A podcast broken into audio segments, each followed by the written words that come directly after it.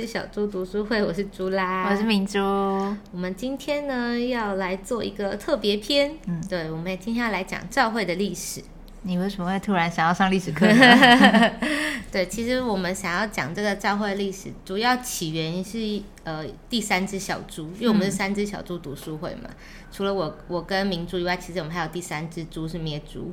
那咩猪前阵子就问了我们蛮多关于这个呃基督教历史的事情，对对，所以想说就我们可以来做一个完整版的教会的历史，嗯。或是可能大家也会不止从教会，可能会从历史课本上看到一些关于基督教的资讯，可能会觉得嗯，所以跟就是基督徒到底是认认知到底是有没有一样这样子？想说，那我们可以一起来看一下这个教会的历史，教会是怎么发展到现在的。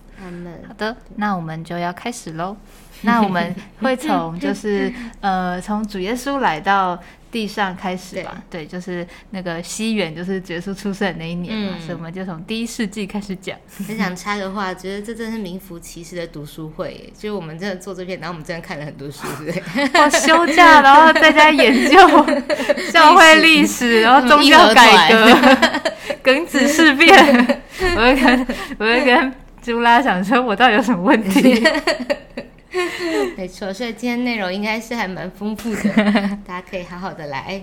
上一下这个教会的历史，阿门。好的，那从新约呃主耶稣来之后，到他定死复活，就是升天之后，其实，在留在地上的他的门徒跟接下来后面的使徒，就是继续的在传福音。那随着他们传福音的路径呢，就在各地一处一处建立了教会，这样子。对，那但是渐渐就是教会从它原本的光景就堕落了，可能有一些哲学、一些政治，或是可能旧。的犹太教的一些教导就慢慢又混进来了，对。对，所以其实可以从圣经一些书，比如说彼得后书、约翰二书、约翰三书、哥林多后书这些书信里面看到，其实使徒跟门徒是很有负担要恢复这些教会这样子，对，所以就但要恢复，就比方说他们其实也先插出去嘛，对，才需要恢复，对啊，觉得，但我其实看到这边的时候，觉得蛮感谢神的，就是他没有放弃这些。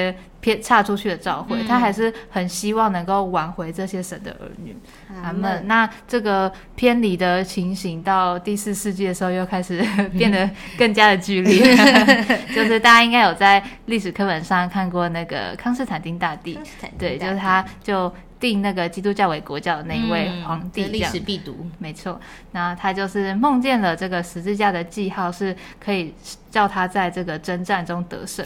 他就以十字架为他的军旗。那他果真出去打仗，打了胜仗。嗯，所以于是他就接纳了这个基督教。那还有鼓励他的子民们受洗，就只要 罗马人一受洗，就可以得到两件衣服，还有一些钱这样子。那就是好赞，对啊，很划算吧？就是对不信人。来说，就是你进到这个水里面，你说我相信，然后我就可以就是那五本生意来这边拿衣服跟那个银子，对，就是你就泡完水之后，然后去下一个那个柜台，然后去 你的银子这样。所以很多不幸的人也会因着这样就来受洗，那结果教会里面就充满了不幸的人，这教会就变得很奇怪，就是 呃基督徒里面，然后有很多不并不相信基督的人在里面，对啊，所以教会中原本。本应该人人都是有心愿意侍奉主，就你相信才接受嘛。对。但是这个教会并不是这样，所以只好选出一般人专门来侍奉神，那其他不是很相信的人，那去做别的事情。所以就是借着这个契机，这个世界和教会就联合起来了。嗯，阿门。对，这真的是对，因为有些人根本就不信嘛。对，信跟不信的人。在一起，所以只好信的人就专门去侍奉神，那不信的人可能就专门去在世界上做他们想做的事情，对吧？所以教会本来应该是这个作为基督的心腹。是基督的 wife 的感觉，是纯洁没有瑕疵，但现在好像是跟世界结了婚一样，嗯，就成了属世与世联婚的教会。阿门。对，那在这个呃康斯坦丁大帝开始呢，教会就连于了政权嘛，因为是他的国家，那就成了这个罗马天主教形成的开端。那一直到这个第六世纪后期，所谓的这个普世教皇制度的建立，就演变成了这个罗马天主教。那天主教中就开始有所谓的圣品阶级，可能有长老、有监督、主教、主教上面还有大主教，那大主教上面还有那个罗马的这个红衣大主教，或者说叫太多了吧？枢机主教。那在这些主教上面，最后有一个教皇，这样对。那所谓的神父啊、修女也都是这些神职人员。那一般的信徒就是平信徒，很普通那种平信徒，对。普通人，普通人对。那平信徒呢，就是是被禁止读圣经的。那此外，他们也鼓励人去拜偶像，拜玛利亚，拜古圣。可能现在大家可能会强调什么圣圣彼得和圣保罗，对圣保不是面包店，对，就是很多他们把使徒也神格化了，对，啊或或是会拜天使。那他们也定这个十二月二十五为这个耶稣的生日，嗯。但其实原本是罗马帝国十二月二十五号是罗马帝国拜太阳神的日子，那他们可能想说就直接把它挪成改成，反正大家都要庆祝了嘛，对，那我们就把无缝接轨改成耶稣的生日，那就变成现在的圣诞节。对，那其实这些都完全违背了圣经，将很多这个异端的事物跟神圣的事物就掺杂了在一起，对吧、使教会就成了这个被盗的教会，没有办法合乎神的心意。阿门，对，那这个这个时期呢，就是维持了这个一千一千年之久。对啊，所以从那个第六世纪到第十五、十六世纪，大概十个世纪，就是罗马天主教鼎盛的时期。对，但是刚刚前面有提到嘛，就是平信徒是不能读圣经的，所以整整十个世纪是全世界都落在这个属灵的黑暗中。那史门，上就称之为中古黑暗时期，对啊，没有，我觉得没有神的话，真的是 黑暗时期，对而且是十个世纪之久。觉得好可怕。现在我们好像就是鼓励大家读圣经，我们想说啊，就是有一搭没一搭，对。但当初大家是禁十个世纪都没被有办读法读，，太可怕了，就是完全是活在黑暗里，就你没有办法有有光，可你来的光都是你知道人造光，就是一些神职人员、对。圣品阶级的人告诉你，嗯然后就被动的接受，但没有办法真实的可以自己摸着神，阿门，想着觉得有点悲伤。真的，好，那在十六世纪的时候，就有一个复兴。我想这个人嗯应该大家在历史课本里面也有听过。对，神兴起了一个在德意志的一个天主教神父，叫做路德马丁。嗯，他有一天就读到罗马一章十七节说：“一人必本于性得生，并活着。嗯所以他里面就豁然开朗，就本来觉得哦，人好像就是没有办法胜过罪，嗯。但是圣经里面告诉他说，一人是本于信得生。嗯。对，所以这个就有我们都很熟悉的对因信因信称称义。对，那他后来再又发现说，天主教所发行的这个赎罪券嗯完全不符合圣经的真理，你 只要购买它，你就可以赎你的罪。听起来太奇怪了跟银子。绑在一起，对啊，，真的是跟银子绑在一起。那所以他就列出来一些他觉得不合理的一些事实，就把它张贴在这个教堂门口啊。那当然就是你知道，就是完全就是激怒教会，的你把不合理的事情贴在教会门口，什么意思？那我们还要怎么营业下去？就像把你的缺点贴在你的房间门口一样，里面的人就是什么有什么什么缺点这样。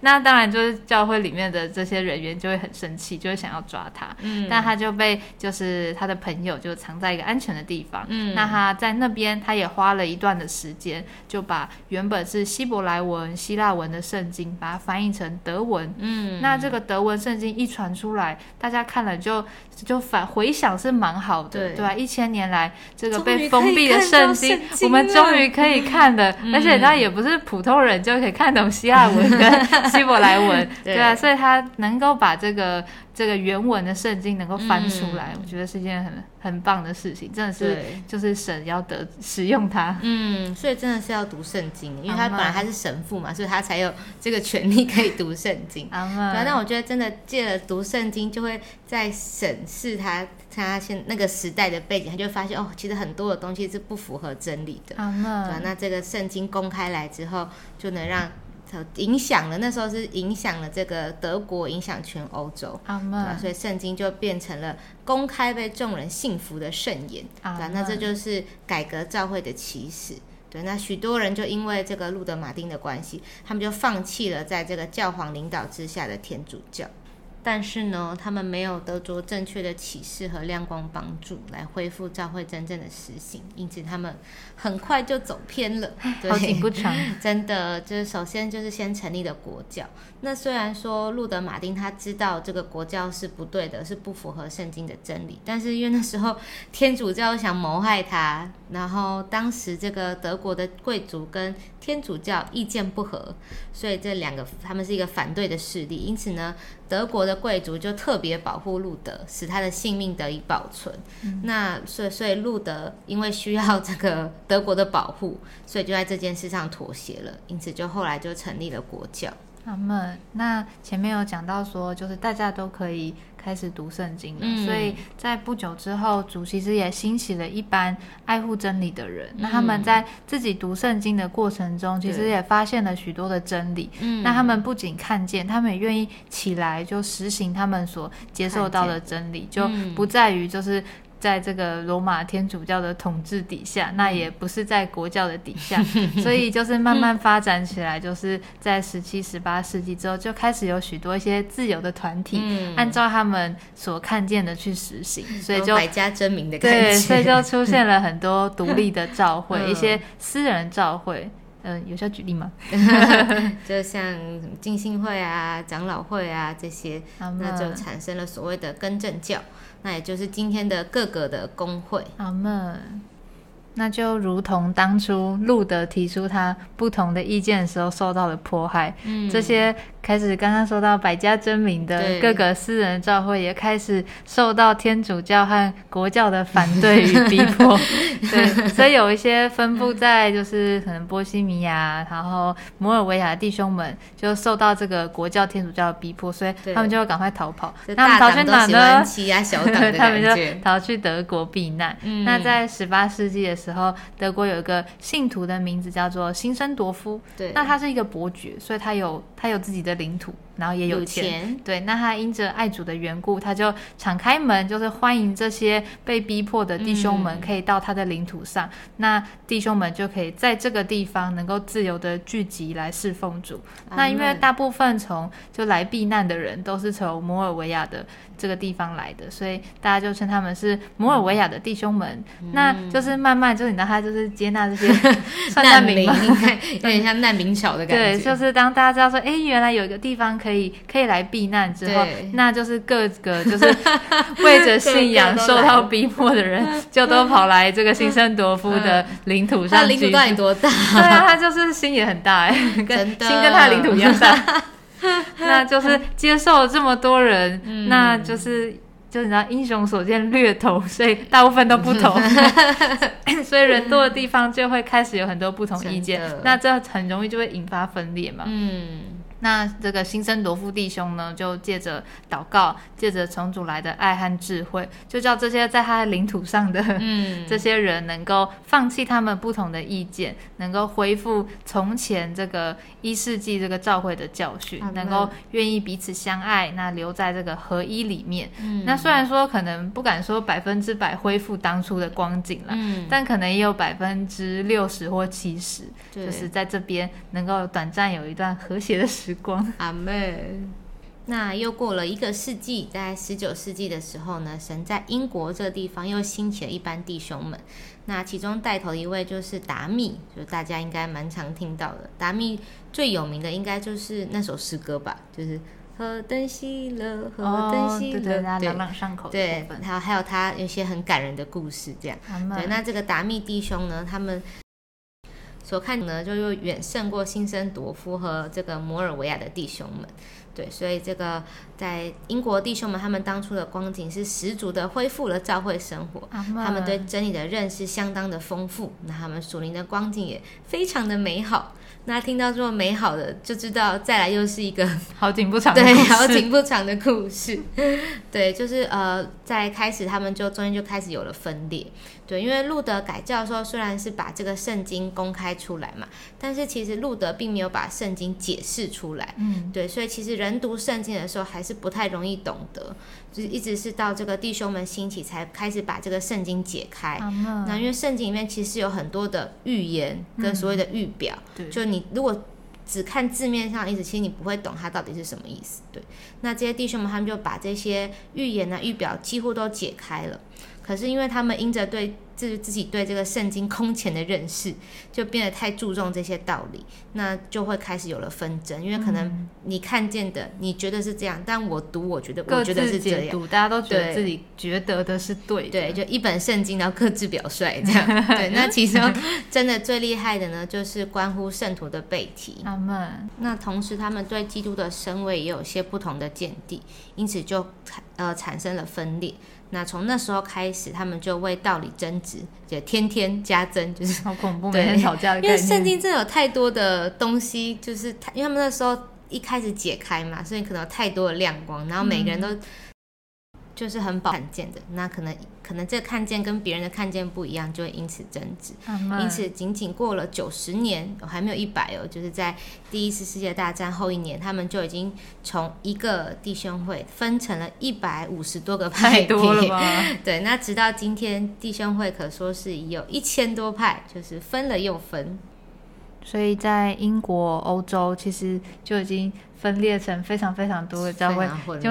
听着就觉得很混乱。对，那所以在这个状态下呢，主主也被迫在二十世纪的时候，就从这个发展的这个路线，就从嗯这个欧美，然后转移到中国这个地方。嗯在他在中国呢，其实就是很多一些传统的宗教啊，然后又很保守，那很特别，在这边兴起了一个恢复。主在这边有一个，我觉得真的是很崭新的一个开始。嗯对，崭就新，因为是是从零，几乎几乎是从零开始。就是大概十九世纪初的时候，有许多更正教的差会，嗯就是在欧洲和美洲兴起，就他们会差遣很多很多的传教士到其他的国家。对，那其中特别是就差遣到中国的居多，嗯，跟当时的就美洲啊、欧洲相比，就中国其实算是应该算是比较落后的地方吧，那个时代。所以这些传教士其实为着福音是真的牺牲很多，就放下他们原本可以有的生活、可以有的环境跟事业，就家人，对，真的，我其实觉得就是一个人就是漂洋过海来到一个地方，真的很坐船坐。超暴走才可以到中国。对，然后所以他们就在这边在这里开拓这样。嗯那我其实觉得，就是之前读到的一些传教士来到中国开展的故事，其实蛮感人的。歌可泣。对，因为其实那时候中国人也相对并不是很欢迎这些外国人嗯来到中国，也不太对想听他们讲，甚至语言都不太通。通吧？但是最后就肢体语言，毕竟那时候中国人应该没什么机会学英文。对，对，那那个外国人可能中文的就是学习的机会应该不多，嗯。所以我觉得他们是两班人在语言不通的情况下要彼此了解是件很不容易的事情，对啊，所以当时其实中国人应该是对传教士蛮封闭的，嗯。对，读过的故事就是可能他就叩门啊，然后可能就都不开，然后可能好不容易有人开，就看哎外国人可能就想要把门关起来，起来。那这个传教士呢就要赶快把他的脚就是伸进去那个门缝，缝，把它卡住，这样子他的门就关不起来了嘛，那就只好让他进来，但进来他、他也不会想要理他。对。那那个传教士怎么办呢？他就去找了他们家的那个磨墨的那个墨，嗯。他就开始帮他们推。推就这个 这个墨其实原本应该是就是你知道套在一个比驴如说驴子或是什么牛吗之类的牲口的身上，但这个传教士就在那边推这个墨，然后可能原本都没有人没有人理他，嗯那可能推久了，可能那个太太就妈妈于心不对对，就可能叫他的小孩拿一杯水给这个外国人喝，嗯然后才有机会可以讲上一两句话。对可能不太听得懂 对，而且我觉得刚想到那画面，其实他们都是高知识分子，哎，就是嗯对，他们是传教士。其实很多，我记得有很多的故事，是他们本来是可能可以当医生，或他们有很好的前途，但他们就是被主感动，然后所以他们就愿意放下这一切，然后来中国推磨，哎，我就觉得啊，真的很不容易，对吧、阿嬷这但就真的是借着他们这样子，就把福音带到中国。我嬷记得之前还有读过，是不是就是他们那时候好像就也不租不租给不租房子给传教士，对不对？然后有些传教士只能睡在桥下，所以真的真的就是物质各种缺乏，然后有钱买不到东西，因为他们可能不愿意卖给他们。对啊，但就在这种很为难的环境下，他们就真的打开了这个中国福音的门。那就借由这些传教士，就把三样东西带来中国。第一个就是主的名，就是主自己；那第二个是福音，第三个是圣经。但是可以想象，就是这些，比如说借着推磨啊，就这种 方式得着的人，可能就不是高。中国的知识分子，对，所以虽然传出去了，但是没有传进这个可能中产或者知识分子，这个这个生命和教会的真理，其实没有很完全的在中国被释放出来。那就直到这个一九零零年，就因着义和团之乱，那有许多的 许多的传教士，还有很多的中国信徒就被杀殉道。嗯，对，就感觉好像撒旦是企图要在这边阻止这个传这个传福音的行动，但很特别，这个在这。这个神的主宰之下，其实这个虽然是一个很大的逼迫，但也就引起了这个西方世界的圣徒们就迫切的为着主在中国的行动就很迫切的祷告。对啊，那感谢主，主就答应了。我觉得是使用了这样子的祷告，所以在义和团之乱结束之后啊，在中国的信徒当中就兴起了一些有能力的传福音者。所以原本传福音的主力是这些从。国外来的传教士，但现在有本土的本土的呃中国的信徒，可以用这个当地人熟悉的语言，我觉得就可以更 释放的来传讲福音。阿门。对，我觉得这段真的很特别，就是好像在外面看，好像撒旦是在这里企图要终止主的行动，好像真的那时候真的超多传教士都被杀。嗯，对，好像这里好像遇到一个很大的为难，但是主却是用这个很为难的环境。对啊，却是兴起了一些当地有能力的传福音者，就想到不是常说，就是主是用消极的环境做积极的工作，他们就觉得主真的是用这个，好像外面看起来是很不好的义和团之乱，但但是却得着了这些有能力的传福音者。那在这个一九二零年大概前后，福音就因此深入了许多学校。就是知识分子这样，全国从北到南，那许多的中学生啊、大学生就被主得着。对，那其中为主特呃所特别兴起，为着他恢复的一位，就是尼拓生弟兄。那尼托生弟兄在中国的福音开展的工作，那还有怎么这个福音怎么从中国来到台湾，传到亚洲，甚至再往回到美国，到全世界，这个故事就留到下一集。我们原本没有想说篇幅那么长的，对，毕竟我们也是讲了二十个世纪了，没错。那我们来唱一首跟这个刚刚讲到二十世纪这一段很符合的一首诗歌，叫做《一件美事》。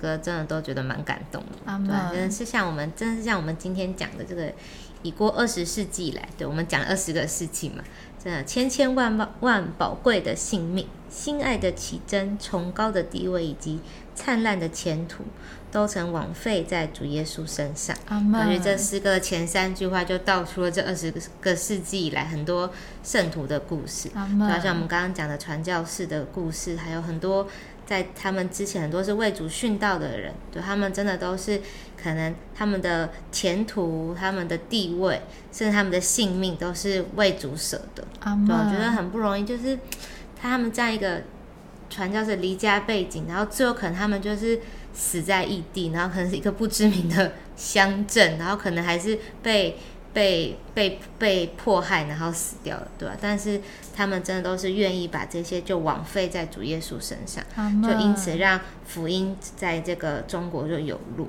阿阿门门。对，觉得很喜欢后面讲到这个，对这些爱主的人，他是全然可爱，嗯。配得我们献上一切。